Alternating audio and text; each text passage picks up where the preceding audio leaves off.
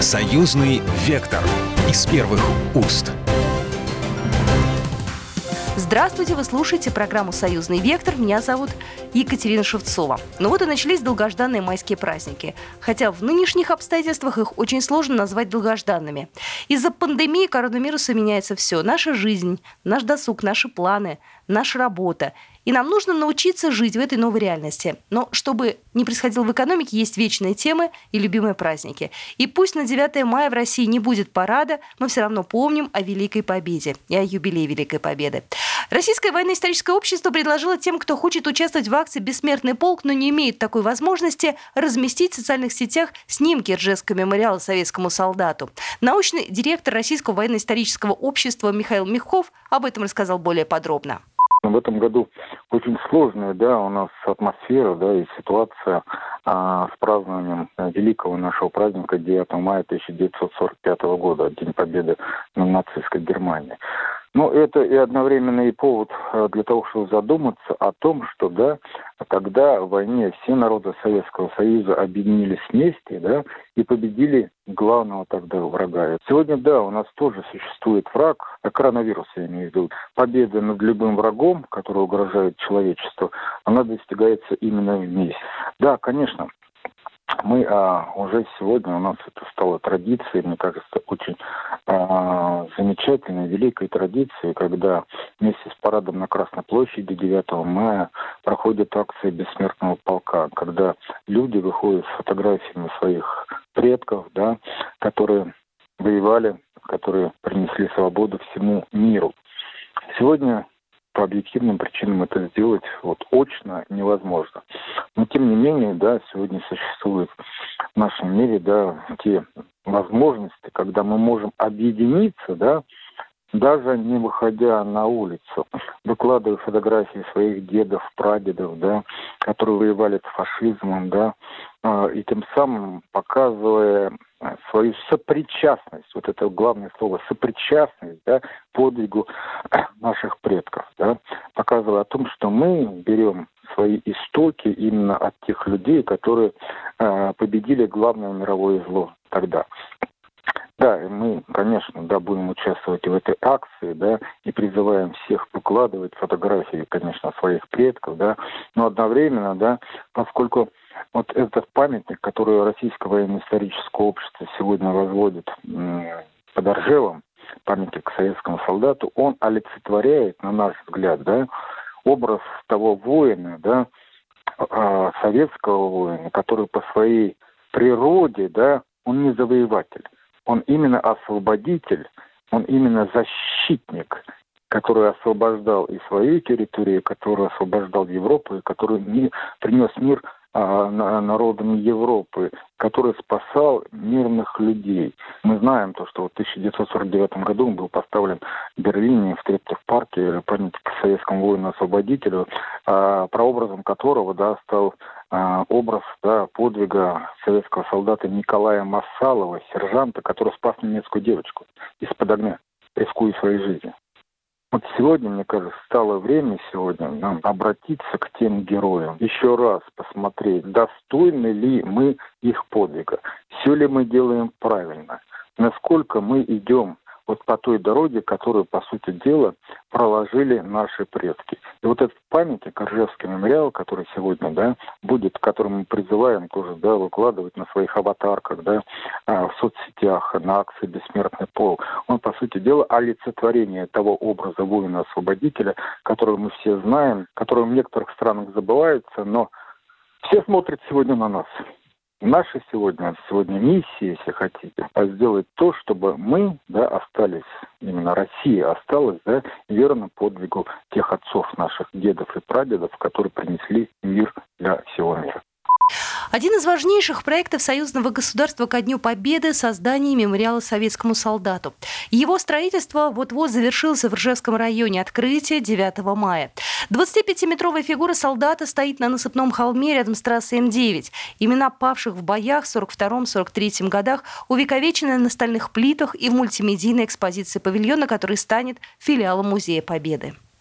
Главная тема, конечно, коронавирус. О том, когда стабилизируется ситуация с коронавирусом, говорить еще рано, но по мнению директора Центрального научно-исследовательского института эпидемиологии Роспотребнадзора Василия Акимкина, пока темпы роста заболеваемости по России показывают динамику. В среднем прирост составляет 6%, а по Москве 4%. Пик заболеваемости, по мнению Акимкина, придется на середину мая, после чего количество заболевших начнет уменьшаться. В свою очередь, главный инфекционист, начальник Центра инфекционных заболеваний ЦКБ, управ делами президента Георгий Сапронов заявил, что принятые в России меры по сдерживанию коронавируса оправдали себя и позволили избежать лавинообразной заболеваемости. Так что пока ситуация остается сложной, сидим дома. Россияне уже давно самоизолировались и пришли на удаленку, а вот белорусы официально работают.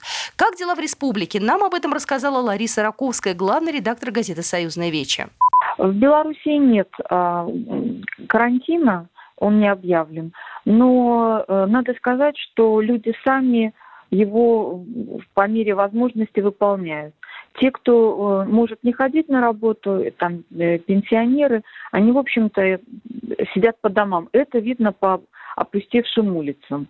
Я езжу на работу в трамвае, и я хочу сказать, что я дожидаюсь пустого трамвая. Есть такая возможность, в общем-то, трамваи ходят часто, и э, те трамваи, у которых такой маршрут короткий, они идут просто пустые. И, в общем-то, я вижу, что люди соблюдают дистанцию в трамваях, ну, там, где я езжу.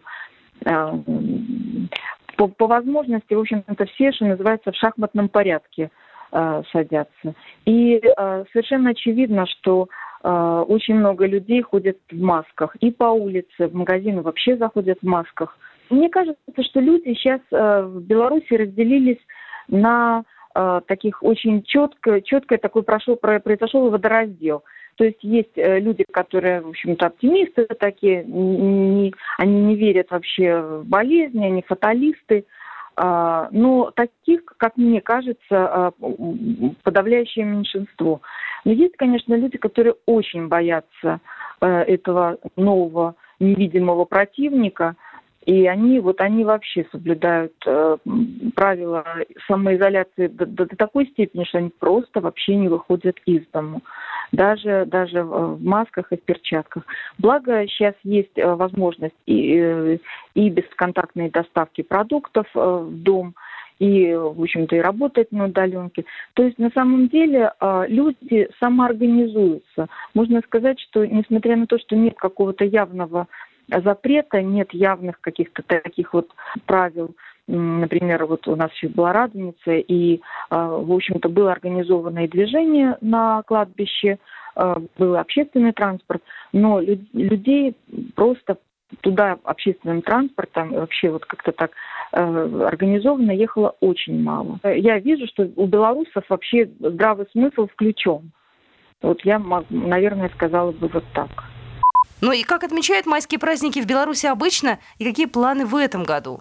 Вот если мы говорим о, о белорусах, то тут надо, конечно, понимать, что, например, э, горожане и, и сельские жители, да, то есть горожане, вот минчане, э, на большие праздники раньше всегда уезжали э, садились в машины и уезжали в далекие путешествия. Три-четыре дня это можно было съездить и в сторону Крыма, и в Одессу, за, за это время умудрялись э, съездить, и в Польшу, и в Вильнюс. Благо здесь, в общем-то, все рядом.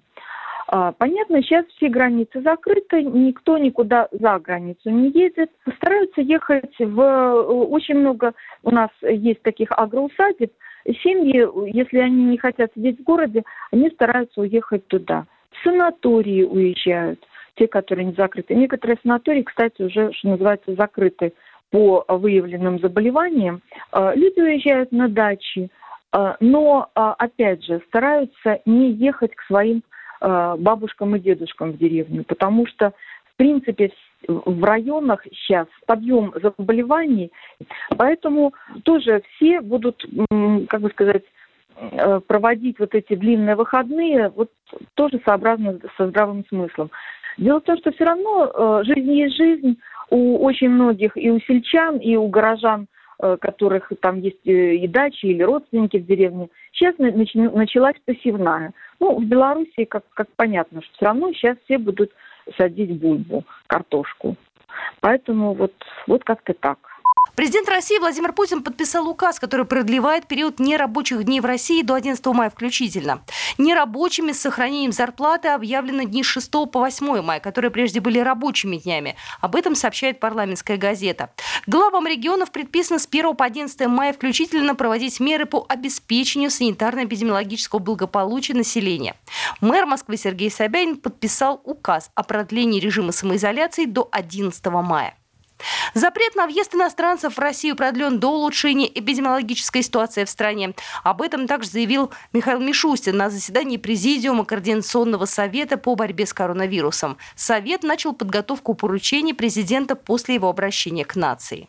Пока нельзя назвать точную дату, когда ограничения, введенные из-за коронавируса, могут быть полностью сняты, в том числе по пересечению границ Российской Федерации. До 30 апреля включительно для иностранных граждан – действуют ограничения на въезд в нашу страну. Я подписал распоряжение правительства о продлении этого срока до тех пор, пока борьба с инфекцией не будет завершена и эпидемиологическая ситуация не улучшится. Для некоторых категорий граждан иностранных государств ограничения будут отменены, в том числе для специалистов, которые ведут наладку и техническое обслуживание импортного оборудования на территории страны. Такая мера позволит снизить негативное влияние ограничений на российские промышленные предприятия. Мы продолжим программу через пару минут. Союзный вектор из первых уст. Союзный вектор из первых уст. Здравствуйте, вы слушаете программу «Союзный вектор» из первых уст. Я Екатерина Шевцова. Как коронавирус отразится на экономике? Прошло уже больше месяца. Какие изменения? Об этом нам рассказал Сергей Калашников, член Совета Федерации Федерального собрания Российской Федерации, председатель комиссии парламентского собрания по экономической политике. Э, Сергей Вячеславович, мы с вами в эфире на тему коронавируса общались месяц назад, и тогда мы не знали, насколько затянется вся эта история. Но сейчас мы понимаем, что это на самом деле очень мягко скажем, плохо для нашей экономики. Скажите, пожалуйста, как вот этот месяц отразился на экономике союзного государства? Что мы уже можем вот сказать, что, к сожалению, вот произошло не очень приятного? Ну, во-первых, это прямые потери, связанные с э, неработой э, промышленности и, прежде всего, малых предприятий.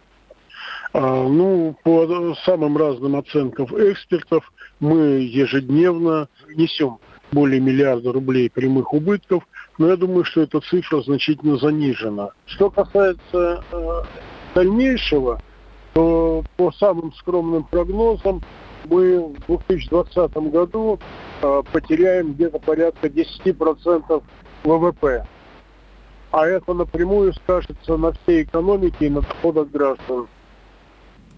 И все это как раз из-за того, что у нас э, введены вот эти вот меры, да, ограничивающие работу предприятий. Совершенно все. верно, совершенно верно. Это к тому уровню экономики, который был без коронавируса. Могут произойти структурные изменения в экономике, которые, ну, скажем так, э, уже как бы как инфраструктурные следствия понизят возможности нашей экономики.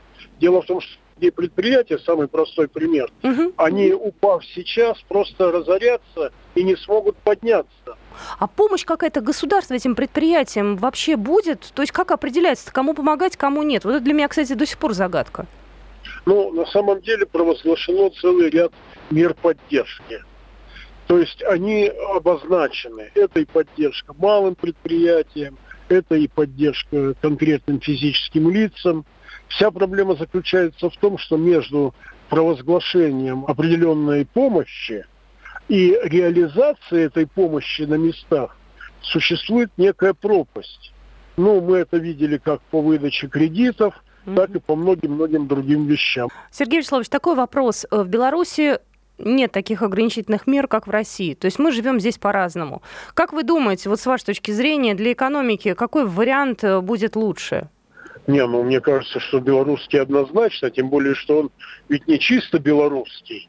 Дело в том, что многие страны изначально, ну в частности Швеция, не пошли по запретительному направлению, а сейчас вся Европа, все страны Европы, включая Италию, постепенно сдают назад, понимая, что экономические последствия могут быть гораздо более худшие, чем, например, прямые последствия коронавируса.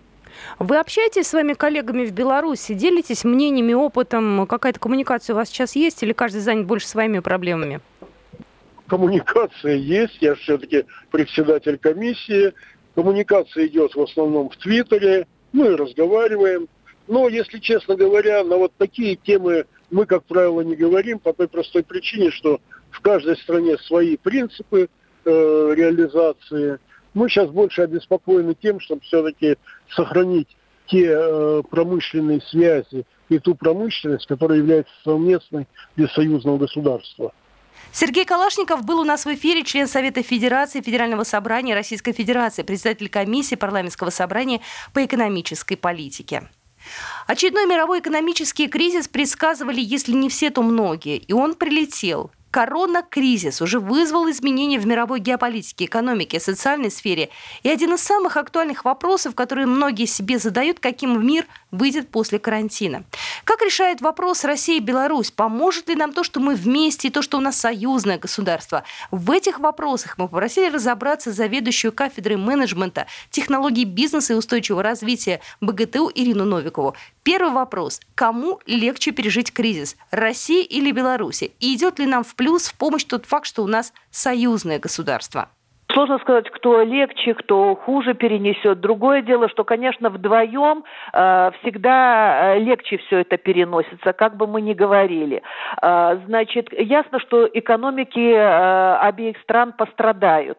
Пострадает и наша экономика, несмотря на то, что у нас была другая концепция. Но э, мы все-таки суверенные государства, несмотря на то, что мы э, функционируем в одной интеграционной группировке, и э, Россия все-таки государство государство более богатое, и э, уже такой затертый термин э, использует подушка безопасности. Безусловно, э, торговали нефтью, смогли создать вот в этих условиях, это грамотная политика была, создали подушку безопасности. Дело в том, что в Беларуси нет такого рода ресурса, ресурсов как нефть, и, соответственно, такой подушки у нас нету. Слава богу, что мы вот за последние годы, благодаря нашему национальному банку, грамотной политике, все-таки мы смогли э, увеличить золотовалютные резервы, эм, и на сегодняшний день они нам чем необходимы? Надо расплачиваться по долгам, которые были сделаны несколько ранее, но такой подушки безопасности у нас нет. Поэтому мы не могли э, себе позволить уйти э, полностью на карантин. Другое дело, что коронавирус, насколько свидетельствует выступление наших врачей, эпидемиологов. Э, это процесс длительный будет, поэтому нам нужно научиться всем, не только в нашей региональной группировке, а вообще всем в мире, научиться э, работать и жить в новых реалиях. Выходить из кризиса будет как Россия, которая тоже можно просчитать, сколько продукта она недополучит, потому что если ушли на удаленку, далеко, конвейер не может уйти на удаленку. Многие регионы России, они все-таки так же, как и Беларусь, продолжают работать, потому что нельзя прекратить э, производственный процесс. Экономика у нас э, промышленного характера. Промышленность занимает большую долю в структуре э, волового продукта. У нас еще нету слишком, скажу, развитого сектора услуг, который мог бы работать на удаленке. Хотя у нас работают программисты, и они действительно все ушли на удаленку. Но как перевести на удаленку конвейер тракторного завода? Как на удаленку отправить поставить э, конвейер э, БелАЗа или э, Белорусского металлургического завода. Ясно, что невозможно остановить эти производства чисто технологически. Ну вот, например, БМЗ достаточно сложно будет.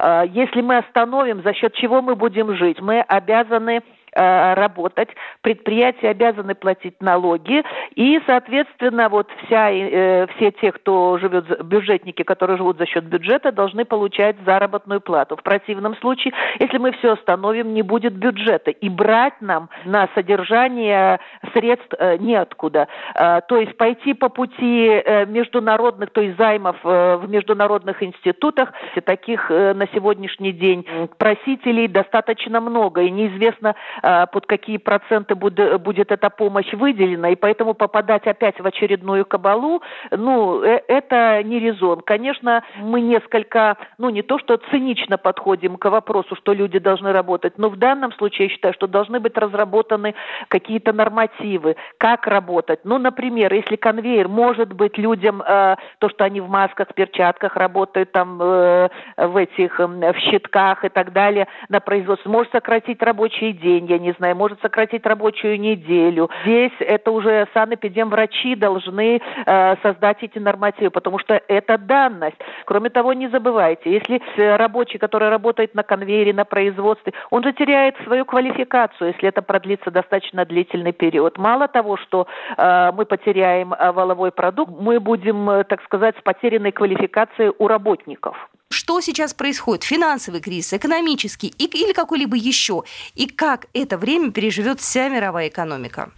Ну, во-первых, это не финансовый кризис, это, можно сказать, кризис, который поразил, э, и можно назвать его и производственный кризис, э, и экономический кризис, то есть его по-разному называют, но люди обычно, как правило, чтобы избегать вот этой терминологии, говорят о коронакризисе, то есть кризис коснулся разных сфер.